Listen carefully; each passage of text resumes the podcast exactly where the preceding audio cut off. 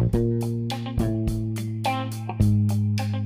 back to to One podcast. Today's episode discusses the importance of clearing any discrepancies between buyer and seller when it comes to price and securing the payment with the inclusion of the earnout clause.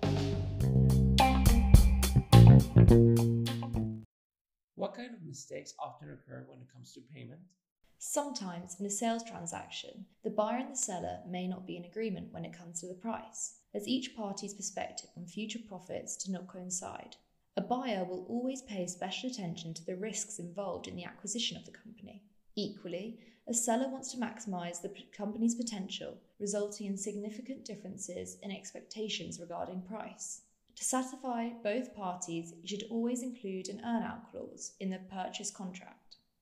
What is an earnout clause? In order to resolve discrepancies between the buyer and the seller's valuation of the business and arrive at a price that appeases both sides, the earnout clause, which may be included in the company's purchase and sale contract, suggests that the price of the transaction will include both a set portion and a variable portion, which will rely on how the bought firm performs over a specific period of time. Who takes care of the earnout clause, the buyer or the seller? The sale agreement should state how each earnout is to be calculated, and that the calculation be carried out by an independent consulting company that is acceptable to both parties. This is because certain earnouts are based on numbers that the buyer could manipulate, such as EBITDA. What else should the earnout clause include?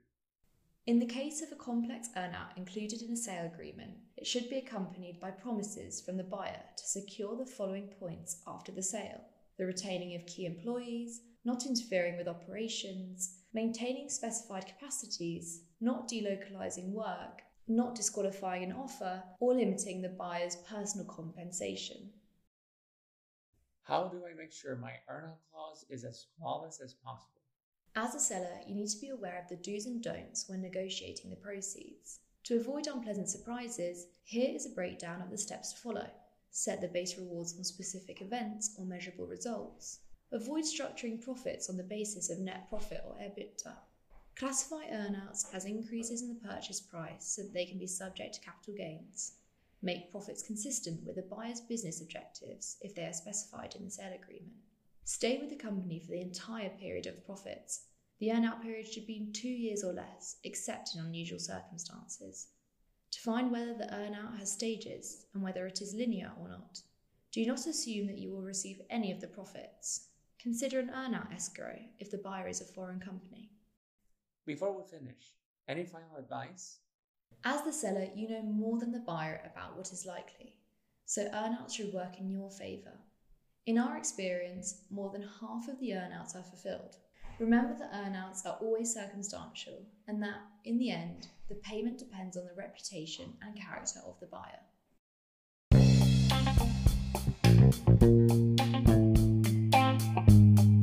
Thank you so much for listening. We hope this information has been helpful and we look forward to seeing you in the next episode.